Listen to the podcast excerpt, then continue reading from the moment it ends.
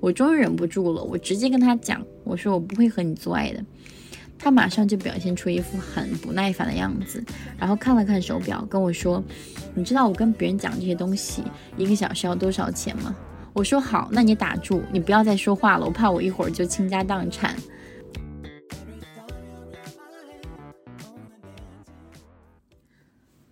，Hello，大家好，我是波仔，欢迎大家收听感性景观。这是一档关于亲密关系、多元性别以及自我觉察的播客节目。我们会在这三个维度当中去分享我们的生活与见解。如果大家有更多想收听的主题，也可以在播客的评论区留言或者给我们发送邮件。也欢迎大家使用泛用型播客 APP 收听感性景观节目。目前在小宇宙、苹果播客和 Spotify 已进行了同步更新。那接下来，让我们进入今天的主题：彻底戒断约会软件。我们无法在一百个约会对象身上获得一分的爱。那本期节目是由女性智能用品品牌 BU 赞助播出。BU 是国内首次提出女性情趣用品日抛解决方案的品牌，通过一次性可替换的设计，给用户带来干净、便携、安心的自我预约体验。其实这一期的主题也是我个人的约会经历和与孤独对抗的一个过程。距离上一次更新已经有过去半年多的时间了，其实我提到这一点还有点羞愧，因为我最近这半年一直在投入一份新的工作和健身当中，还有一些走马观花的约会，所以很少有时间去沉淀我自己的表达，并且我有的时候会有一些破窗效应，就是我越不去整理自己的表达，我就越难去做这件事情了。但是我最近在约会和亲密关系上又有了一些新的思考和成长，并且这几个月我已经对社交也好，还是约会也好，已经越来越感觉到疲惫了。所以我还是想跟大家聊一聊，就是我沉迷 dating app 的这两年中一些比较奇葩的约会经历和我的整个心理变化。我其实，在刚接触这些约会软件和约会文化的时候，是在两年前。那个时候，我还是蛮希望可以通过交友软件，可以进入到一个比较稳定的亲密关系当中。因为我平时比较宅，很也很少去线下参加活动，并且在线下我也挺难去交到一些新的朋友的。所以我会选择约会软件来作为我认识新朋友的工具，但是说实话，这种交友软件它有一种类似于潜规则的社会共识，就是它其实是会被更多人用来寻找性伴侣，或者是很快餐式的关系。我当时其实是抱着这样的一种心态，就是虽然我们在快餐时代，我们在娱乐世界，但是我相信应该会有认真对待感情的人存在的。那个时候我还在广州，我遇到了一个我。二十多年中第一次可以感受到爱的关系，他是一个台湾男生，就人非常的热情、谦逊、有礼貌。我们认识当天就打了两个多小时的电话，他对于我提出的很多话题都非常有激情，就是也完全不跌味儿，就是也没有想着说要教你做人那种。我就感觉我对这种对话还蛮舒服的，因为他会表达自己的心情感受，他也会引导我分享我的生活，比如他会问我。他说：“波波，请问你今天有没有遇到什么有趣的事情，或者是，呃，值得感恩的事情？就是那是我第一次遇到这么主动、热情又非常阳光的人，我整个人就完全陷进去了。呃，虽然在两年后我知道了这可能是一种爱意轰炸，但是在当时那种你来我往的对话，还有情感发生的都是非常热烈又自然的，因此我其实是不太会给这段关系贴上什么标签的。”我们就只是在分享当下彼此最真实的感受，我觉得这就够了。那个台湾男生带给我非常重要的两个改变，一个是如何去爱，就是勇敢的表达，我们静静的去注视着彼此，一起去共度时光。比如说，我们去海边散步，去见他朋友，然后这也不是全部的爱的体验，但这就是爱的细节。我当时就非常感动。我在他家阳台看到窗外的风景，就金灿灿的夕阳，然后下面就是麦田，就是连在一起的那种风光。我躺在他怀里的时候，我看着眼前的景色就一直在流眼泪，因为我觉得这实在太美好了。我特别怀疑，我就在想，我居然也可以拥有这样的时刻。那个时候，我其实是一个特别胆怯的人，就好像一只惊弓之鸟一样。就是我面对任何的爱意、美好的场景，我第一的反应都是自我怀疑。我会在想。我配得到这些爱吗？为什么是我呢？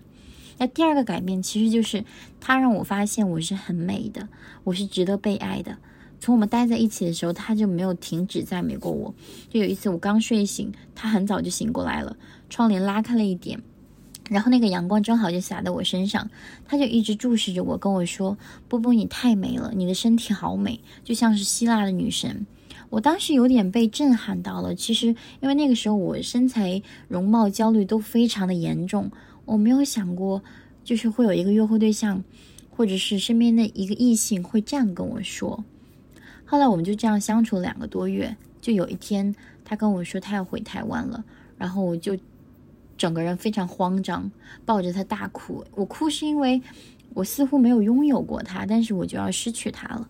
另一方面是我从来没有过这种被认真对待、被爱的体验。现在他把这种爱带过来又拿走，我觉得这对我来说非常残忍。他走了之后，我差不多难过了三个多月，然后我提了离职，换了城市和新的工作，我来到了上海，用了差不多半年的时间来稀释掉这份感情。后来我有一天终终于忍不住去看他朋友圈，因为他之前把我删掉了。有，但是陌生人是可以看十条朋友圈的。我发现他在美国结婚了，我当时很惊讶，就半年的时间你居然可以结婚诶。后来我在想一些细节，就大概率我是他结婚之前的最后一站吧。我那个时候还蛮震惊的，就也也觉得挺好笑的。后来我来到上海之后，我为了转移一下我的心情，我开始尝试和不同的人约会。其实那个时候我还是希望可以遇到一个比较坦诚、认真的伴侣。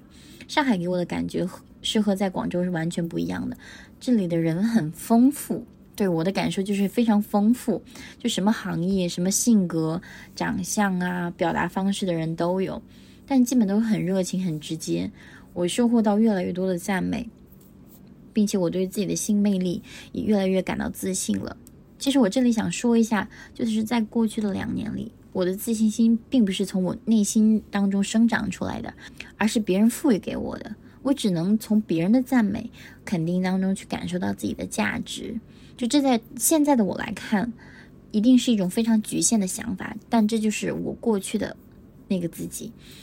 就是在那个台湾男生之后，我又谈了一个非常短暂的恋爱，其实也是约会软件认识的，就历时两个月，就和我所有的快餐恋爱一样。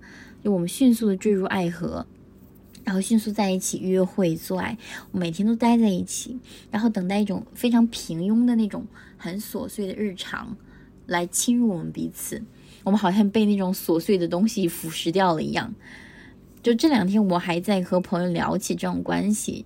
我这两年几乎也没有在谈恋爱了，但是经历的所有亲密关系都是一模一样的，好像是两个没有办。没有办法忍受孤独的人，为了从欲望当中去解救自己，去服用过量的止痛药一样。就是它虽然有及时止痛的效果，但是会让人上瘾，会让人很难在全神贯注的去投入爱当中。我和当时的男朋友还有一点相处的不是很愉快的，就是他并不喜欢频繁的性爱，但我又对性如此上瘾，我只能去借助玩具，就好像它从来不存在一样。但是因为性玩具它的频率都很高，所以我的高潮来的也非常迅疾，留存时间又很短。然后有一次我甚至在高潮之后我直接哭了出来，我觉得这样的生活太不真实了。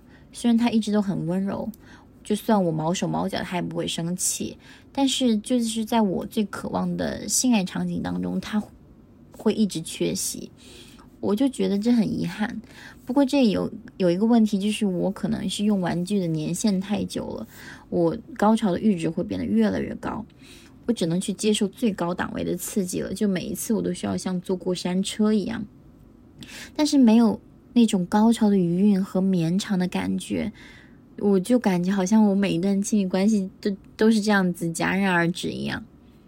因为我自己个人自慰的历史就还蛮久的，从我上初中开始吧，可能小学六年级我就开始了。那个时候是看我表哥还有我哥哥电脑里的那些。偷偷私藏的 AV，就是不管他们藏在多么深处的文件夹里，我都可以通过一堆乱码来找到。就那个时候，我就对性已经很好奇了。然后我第一次拥有性玩具是在大学的时候，我当时的男朋友送我的。嗯，因为我们是异地恋嘛，然后他也知道我对性非常迷恋上瘾，但是他又不是说很好奇、很审视。或者是凝视我的那种态度去送我的，他就是真的希望我可以探索自己的身体，然后解放双手，就是这么简单。因为他这个人还蛮坦诚的。然后我用这个玩具差不多用了三四年吧，最后它就进水失灵了。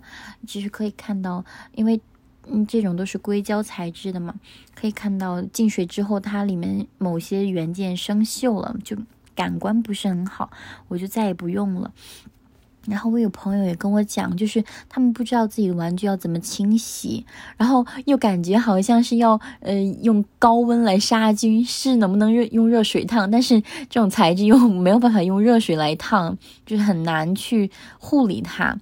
然后你每次用完要洗，或者是如果使用不当的话，你可能就是某个按键进水，你要要失灵了，那就很浪费了。啊，但是 BU 的小白盒就不需要有这个担心，因为它都是一次性可替换的那种吮吸头嘛，你用完了直接就嗯扔掉就可以了，不用再去清洗它，也不用担心它可以进水。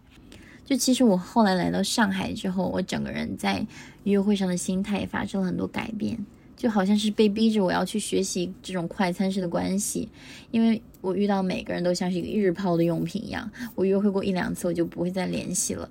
其实我真的很想，呃，所以我还蛮想给大家分享几个比较奇葩的约会对象的。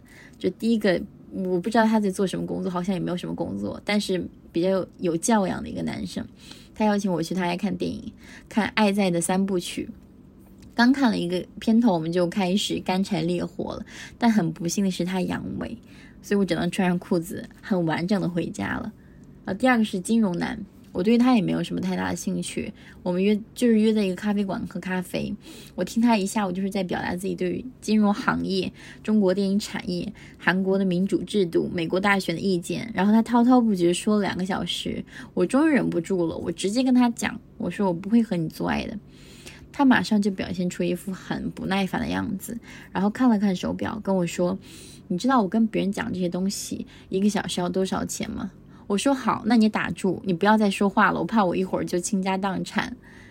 然后第三个是 Meta 的程序员，他回国休假，然后那段时间元宇宙的概念不是大火嘛，我们就聊到了凌晨两三点，因为我对这个还蛮感兴趣的，而且他也在 Meta，就算是比较前沿嘛。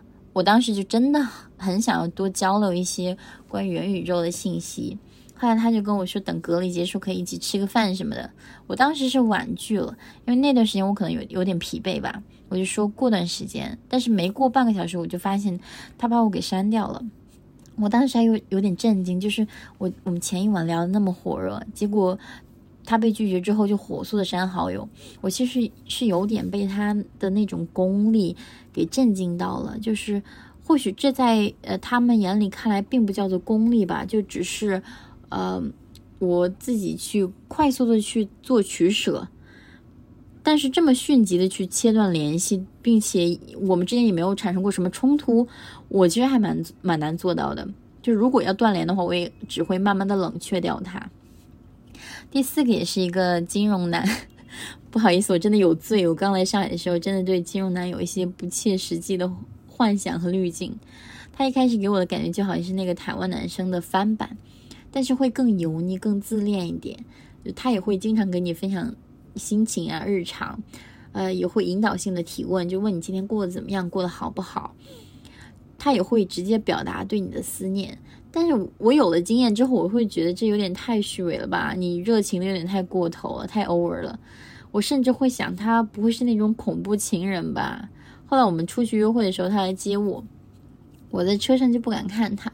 因为我真的非常不敢看别人的眼睛，不敢看别人的脸，就是我从初中到现在一直都是这样子。我之前上一份工作，我也不敢看老板的眼睛。有的时候他跟我讲话，他会直接的斥责我说：“你为什么不看我的眼睛？你很不尊重我。”但我真的很难去改掉这个习惯。然后他以为我很害羞，但我其实是恐惧。我僵持了一会儿，他干脆就直接两只手扭住我的头，让我去看他。但我又我又很很有脾气，然后我就还是别着我的头。当时那个场景就非常搞笑，就好像我们两个人在摔跤一样，两个人在互相的角力。而且这个人很搞笑，就是他张嘴闭嘴是提，就是他很尊重女性，也会给女生花钱买礼物。他一直在强调自己是这样子的，他是一个绅士。他甚至还给我提起了他的上一个约会对象。他是这么跟我转述的：那个女生是英国留学回来的，也是金融行业，长得还可以，皮肤很白，看起来很乖。他说，嗯，如果不是那个女生，呃，提起了自己过去的性经历，他觉得这个女生应该是一个，呃，可以恋爱结婚的对象。我听到这里，我就懂他的想法了，就是一个非常大男子主义、性别观念又非常落后又十分无能的一个人。就同时，我们的约会有一个欧亨利式的结局，就是那顿饭钱是我付的。付款的时候，他跟我说手机没有信号，扫不出二维码，就真的很搞笑。就这四个算是我遇到比较典型的一些男生了，就他们很精明、很算计，也很功利。就除此之外，还有一些什么阳痿啊，呃，藐视、射精障碍或者是不尊重人的人，我其实都不需要举例子，我只要把这些经历讲给身边的人听，或者是泼在网上，就大家都懂了。但是有一些人的反应就还蛮搞笑的，就是他们会问为什么你会遇到这么多这样的人。他们的提问方式其实有一种会把这种呃责任推到你身上的感觉，就是为什么是你？你怎么会遇到这样的人？为什么别人不会，或者是为什么别人没有你那么惨？但我想的是啊，可是阳痿的不是我诶，呃，早泄的不是我诶，为什么我很惨呢？我觉得很搞笑诶，这难道你们不觉得是男的次品率太高吗？我我的约会对象我都是会进行筛选的，但是。性能力还有真实的一些性格，我没有办法在一开始就筛选出来呀，就还只是约会阶段，大家都会暴露无遗，那我怎么办呢？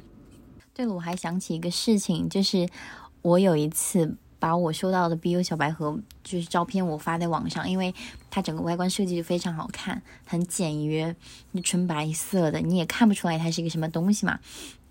我把这个照片拍出来发在朋友圈之后，就马上有男的过来找我，问我说。呃，这是什么东西啊？他其实不是不知道，因为我有 PO 一些包装上或者是品牌一些介绍，他知道这是个什么呃性玩具之类的。然后，但是他就是故意这么问我。他后来看看我没有回消息，他就问：“哎，体验怎么样啊？”嗯，就是就是类似那种很试探你，就想要打探你的隐私。嗯，实际说严重一点，这已经是性骚扰了。我，但是我并不想回他。我我就一直没有 没有回复他，就把他晾在那边。后来他就没过多久就把我删掉了。就这个还是没有把我约出来那种，因为就是他之前有跟我讲过，说我们要一起吃个饭之类的，就约好了他什么时候过来上海可以见个面。但是就是在见面之前，他的一次非常随意的聊天，他已经失去了和我见面的机会了。但是我和我朋友之间，我们的互动是完全不一样的。我有一次出出去吃饭，带着这个小白盒，然后我其实真的会跟大家介绍，就是哦，你看我最近又有一个什么新的玩具，我上次也是，就是有个什么买了一个什么新的玩具，就给就给大家看，然后大家就是我们做了一个是大的饭桌，圆的那种桌子，然后就从里面的那个人开始传阅，然后大家就开始传阅一一圈，啊，每个人就是双手捧着这个东西，因为他们会觉得就是。这东西比较个人，比较私密，所以就不敢用手碰或者怎么样的。我说没关系，因为我也没有安那个吮吸头，就是只是一个单独的一个震动的东西。然后我让他们打开这个开关试一下。然后我那个是就是那个场景，因为全都是女生嘛，就还蛮奇妙的。因为我还蛮喜欢，就是我我我跟大家讲这些东西，就分享我觉得很好的东西的时候，我会很骄傲的。给大家展示，而且就是这个小白盒的设计真的太特别了，因为真的是完全看不出来它是什么东西，就是如果你乍一看的话，所以就是你被别人发现了也不会觉得很尴尬。但是其实我说实话，我们也不需要为自己的一些呃生理特质，或者是我们呃我们的一些爱好啊，或者是我们对性很上瘾、很迷恋。或者是自我的愉悦这些事情而感到尴尬，就是我我跟我身边的朋友讲起来，我都会特别骄傲的说，我很早就开始自慰了，我初中的时候就开始了，我会为我就是探索自己探索的特别早而感到骄傲，我觉得这是一个非常好的事情。好了，我再说回我的约会经历，就是我刚来上海那一年，我基本上是没有什么周末时间是空闲下来的，我就是去见不同的人。虽然我们也不会做爱，但是我在那个时候就会有一些约会焦虑，就是我要通过和不同的人约会，呃，通过很满的一个行程来确信自己的性魅力是不是很多的。所以最近这一年，我一直在慢慢去减少约会的频率，就是多和比较亲近的朋友交流聚会。并且我也会去尝试不同风格的性玩具，因为这个是比较保险也比较安全的，也不用消耗自己太多的情绪能量。因为我本身就对性这个事情很上瘾。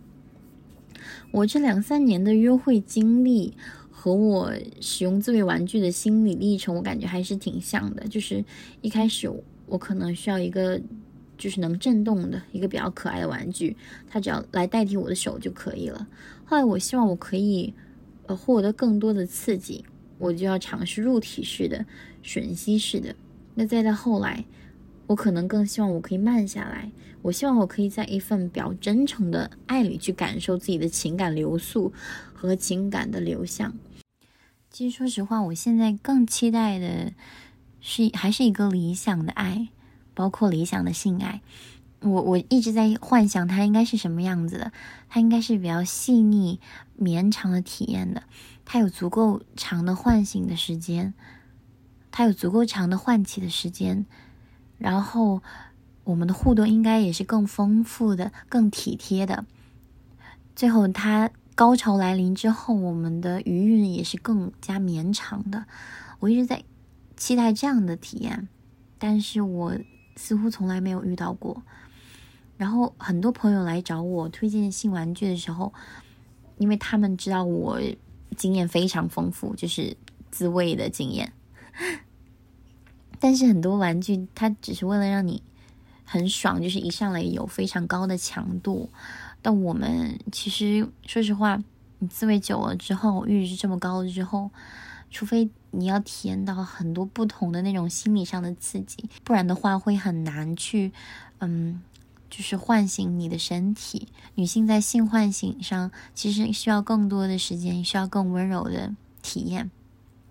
比如 BU 这个，他们自己原创的波段就特别的丰富，还有一种随机的模式，就是它可以模拟真人互动中那种场景，你没有办法去预知下一秒它是什么样的频率，然后你就有那种很真实的感受，然后再慢慢的去叠加它的。震动的强度，再去登顶，就是在那个状态下，你达到了高潮，时间会更久，体验会更加绵长。我一直在期待这样的体验。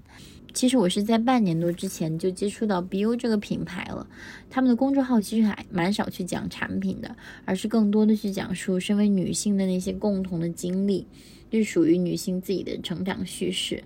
我觉得还挺感动的，就给他们留言了。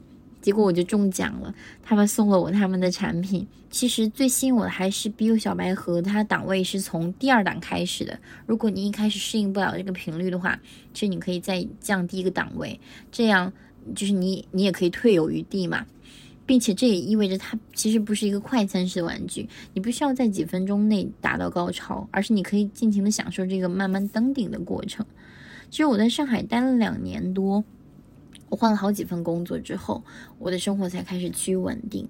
就对于约会的心态，我一直都处于一种变化的状态当中。我现在其实更趋向一种更 casual 的关系，真的就是所有的冒险，最后我只会回归四个字，就是顺其自然。但是我最近也在做一种更加积极的生活实践吧，所以就又有了一些不一样的心态。就是在前几天，我卸载了所有的交友软件。我很少就是一遍遍去刷社交平台了，我有一种如释重负的感觉，因为我的朋友坚果人跟我说过，你不能想要从一百个朋友身上都获得爱，你只能从几个朋友身上获得百分百的爱，那才是朋友。如果你有一百个朋友，那这些人就都不是你的朋友。我觉得这在爱人的身上也是一个道理，我不能和那么多人约会。我只能从一个人身上去感受我给出的爱。幸运的话，我可能还会收获来自他的爱。就是我的爱是具有排他性的。在这半年多的时间里，其实我还有一个比较大的改变，就是因为我在去年年初的时候认识了我现在非常好的朋友坚果人。我刚才有提到过，就是我有的时候在跟他聊天，会经常会被他的表达触动到，因为他是真正的在体贴你。我。前一段时间和他聊天的时候，就有好几次眼泪都在眼眶里打转。就当时他跟我说，他是一九年的时候去香港，就在他朋友圈里有一家非常争议非常大的面馆，叫做文记面馆。他非常他非常爱吃文记的竹升面，但是他的朋友一点都不喜欢，就是因为他们也不喜欢竹升面。但他就觉得这是他在亚洲吃过最好的竹升面。然后他还跟我分享他去世界各个地方玩的照片呢，还有回忆。他告诉我哪里的冰淇淋好吃。他跟我说，高中的时候他每天都要看库布里克。他跟我说，热爱库布里克是每个人应尽的责任。其实他才二十三岁，但是他经常跟我说，我年轻的时候，我年轻的时候。但是我知道他其实并非是在制造什么焦虑，因为他年龄的标尺就掌握在他手中，因此他的表达就应该以他为准。但但是如果在一年前，我其实不会跟他这样的人成为好朋友，因为我会觉得我们来自两个世界。我一直认为我来自非常普通的家庭，过着普通甚至又挣扎一点的生活。我其实很难和拥有非常好成长环境的人做朋友的。我记得去年我刚来上海的时候，和一个另外一个台湾男生约会，他去带我吃了一千家的日料。就是我坐地铁回家的路上，我就难过的哭了出来。我我坐地铁回家，我要坐一个多小时，一个半小时差不多。就因为这顿饭差不多是我当时的一个月的生活费了，接近我一个月的生活费。那个时候我才明白，就人和人之间原来存在着那么大的差距啊！就是我过去总是在电视和新闻里看到，但是当这种落差终于就是落到我身上的时候。我只会觉得残忍，因为这顿非常豪华的午餐之后，我还要再坐一个半小时地铁回家上班，就这样如此一复日复一日，并且到目前为止，除了工作的需要，我也没有去过其他城市。就当我的朋友跟我分享他那么多美妙的旅行的时候，我其实会有点羞愧。就是很多时候他问我：“你去过哪里吗？你吃过什么？你知道什么？你听过什么？”我就只会回答没有，我对这些一窍不通。但是他从来其实都不是以一种炫耀的姿态来展示他的生活的，而是他真的在分享他认为美好的事物。因此，我在和他认识的这半年多时间里，我真的慢慢不再感到焦虑了。我不会焦虑自己是怎样的出身，我怎样的家庭，我不再那么在乎自己没有的生命体验了。我只需要听他去分享，然后和他一起实践就够了，并且也是他一起带我去健身的，就算是我健身的一个领路人吧。我觉得我是爱他的，因为就是其中有一部分原因是我根本无需为自己没有的东西而感觉到羞耻，而且我也本来也不需要为此而感到羞耻。我没有什么音乐品味，但是我有非常非常敏感的心。我不需要为我的无知、莽撞或者是不道德的想法而道歉，就是在他那里，他是可以接受非人的我的，并且我也真心的认为他的生命非常的广阔，他拥有非常辽阔的视角，见识过非常多元的生命，就在他那里，他真的比任何人都有感知力，就世界万物都是看在他眼里的，所以我特别感激他的存在，就是。他像一棵小树一样，非常独立。我没有办法在他身上投射什么东西，就是连爱我也不能投射上去，因为他实在太完整了。但是这份爱，它并不是从我的身体当中去挖空了心思在生长出来的，而是因为我们之间的连接才产生的。我觉得这对我来说是非常轻松的一种感觉。我不像是一种被开采殆尽的那种矿山。一下子就会轰隆隆的倒塌了，但这种感觉只发生在女性身上。我对于男性的爱其实都算是错觉。我最近在跟我朋友聊起我的生活的时候，其实也是这么跟他们描述的，就是我现在的生活很稳定，就一切都在稳中向好。但是只有在爱里面，我是动荡的。我其实还蛮迷恋这种状态的，就是在爱里，我永远都像是一个探险者。我可能也是最近认识了一个小男孩吧，就是他才十八岁，下个月就十九岁了。他三月五号的生日，我想祝他生日快乐。不知道他能不能听到，但是在他的表达里，我觉得他有一种远超同龄人的稳重和成熟。就像是一颗珍珠一样，就非常纯粹又温柔。我特别喜欢像珍珠一样的男生，就是他又是从一种生命体中孕育出来的，他不像是一块冷冰冰的石头，然后他的光芒也是可以从自身发散出来的，并不刺眼，并不耀眼的光芒，但是就是让人感觉到很闪耀。它就像是一个开关一样，因为它的出现对我来说，其实就是像一个契机，让我可以好好的去审视自己。我审视自己对于感情的态度，审视我自己是不是还可以能够认真的去对待亲密关系。我想我的答案是肯定的，因为我不太想要再用欲望来垂钓欲望了。我朋友最近都在打趣我，问我这个小男孩他到底是什么人，就是能让我这么迷恋。我我就说，我我尽量去描述他的特征，比如说他很高，他有一头粉红色的头发，他非常可爱，但是话语不是很多。他有非常多吸引我的特质，但是我怎么都形容不出他带给我的那种感觉，就是我十分心动的感觉。就在过去的两年当中，我经常会陷入到一种很渴望亲密关系，但是我又很羞耻、很焦虑。非常自责又恐惧的状态，这种总之就是非常复杂。其实，在这几年我的约会经历，还有一些自慰的经历当中，我其实还蛮，就是看到很多一些比较常见的问题。就比如说我自己亲身经历的，我爱上约会对象是可耻的嘛？我认为这并不可耻，因为我们我们没有办法去操纵我们的情感。真的，就是如果我。呃，有能力去操控我的感情，我想要把爱给予谁就给予谁，我想要什么时候停止就什么时候停下来，那我真的就是超人了！我我不应该在地球上存在了，或者是我们在担心会被其他人批评为呃，在这样的关系当中，在这种约会关系当中拎不清，但我觉得感情或者是呃，就是人和人之间的。接触、互动或者相处之中，其实一并不需要每一步都计算的很精准。就是我不要爱上你，我们只是呃玩一玩或者怎样的。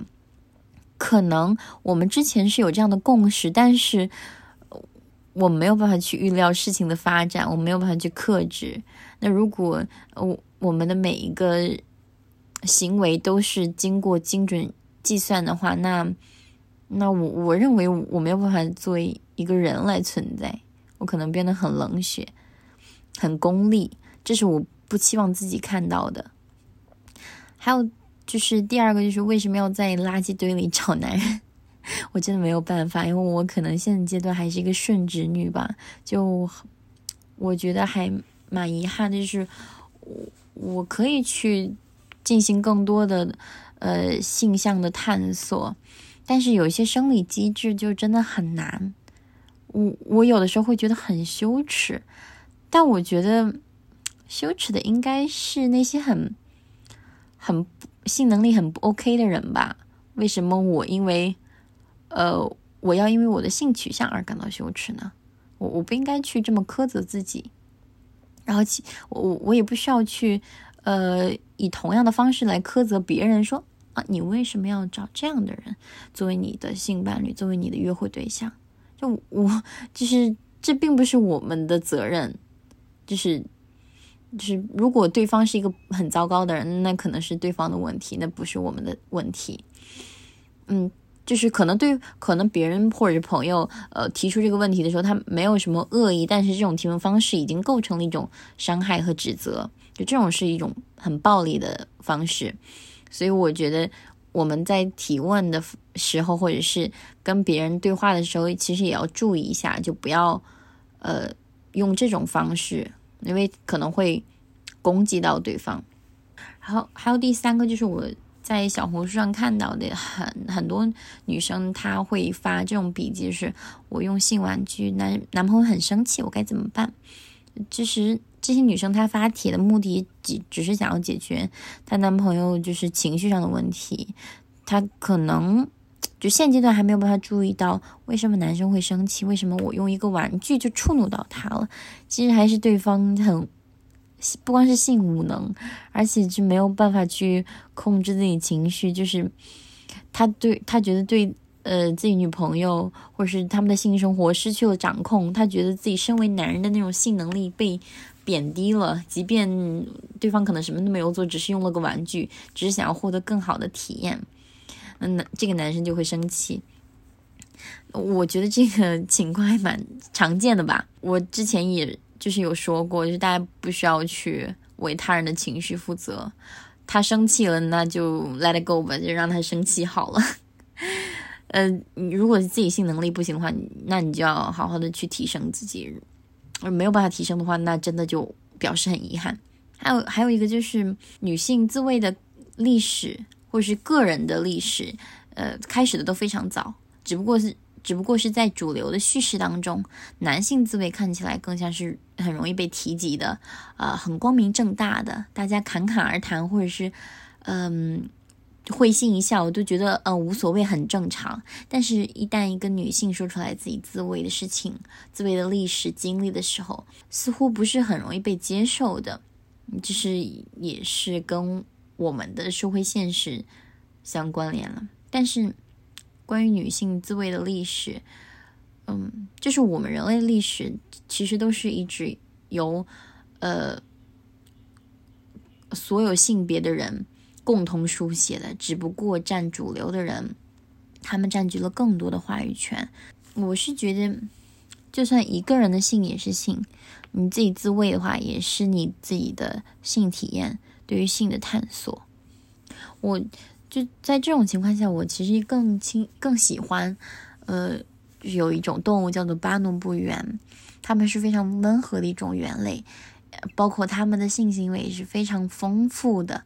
呃，非常日常的，嗯，就比如说他们平时摩擦彼此的生殖器，或者是拥抱、接吻，这对他们来说都是非常常见的一件事情。嗯，他们这种行为就好像我们吃饭喝水一样自然。我有的时候会觉得，为什么人类的性会变得这样的复杂，充满了很多的变数，充满了很多人性的考验，或者是很多污名化？的东西呢？就从这一点上来看的话，我觉得人类还蛮蛮失败的吧。我经常还有一种想法，就是，嗯，男的都不行，我只能捡捡垃圾吃，只有这种想法。但是最近这几个月，我有在转变我消极暗示的一种心理状态，就是虽然现实的环境我没有办法去改变，但是我可以改变我自己。我改变我对待约会对象、约会关系的态度，我会更 casual 一点了，就更随意一点。我我也不强求什么，也不期待什么，并且我会把我的注意力都放在健身、工作还有自我表达上。虽然我戒断了那个交友软件，就时常会感觉到非常孤独。我每天晚上都不太想太早回家，我害怕我回到家中。就会沉溺在一种很孤独、很忧伤的情绪当中，所以我就会去健身房，并且我现在还在练习早睡，就基本上，嗯，晚上十点多我就会睡觉，然后早上六七点钟我就去，或者我就干脆早起来看书。虽然我有点难集中注意力，但是我还是让自己就去就去看。我的阅读速度其实挺慢的，但是这会让我平静下来。我去缓解我的孤独的方式，就是我早点出门，走到人群当中，这样那种孤独的感觉会稍微冲散一点。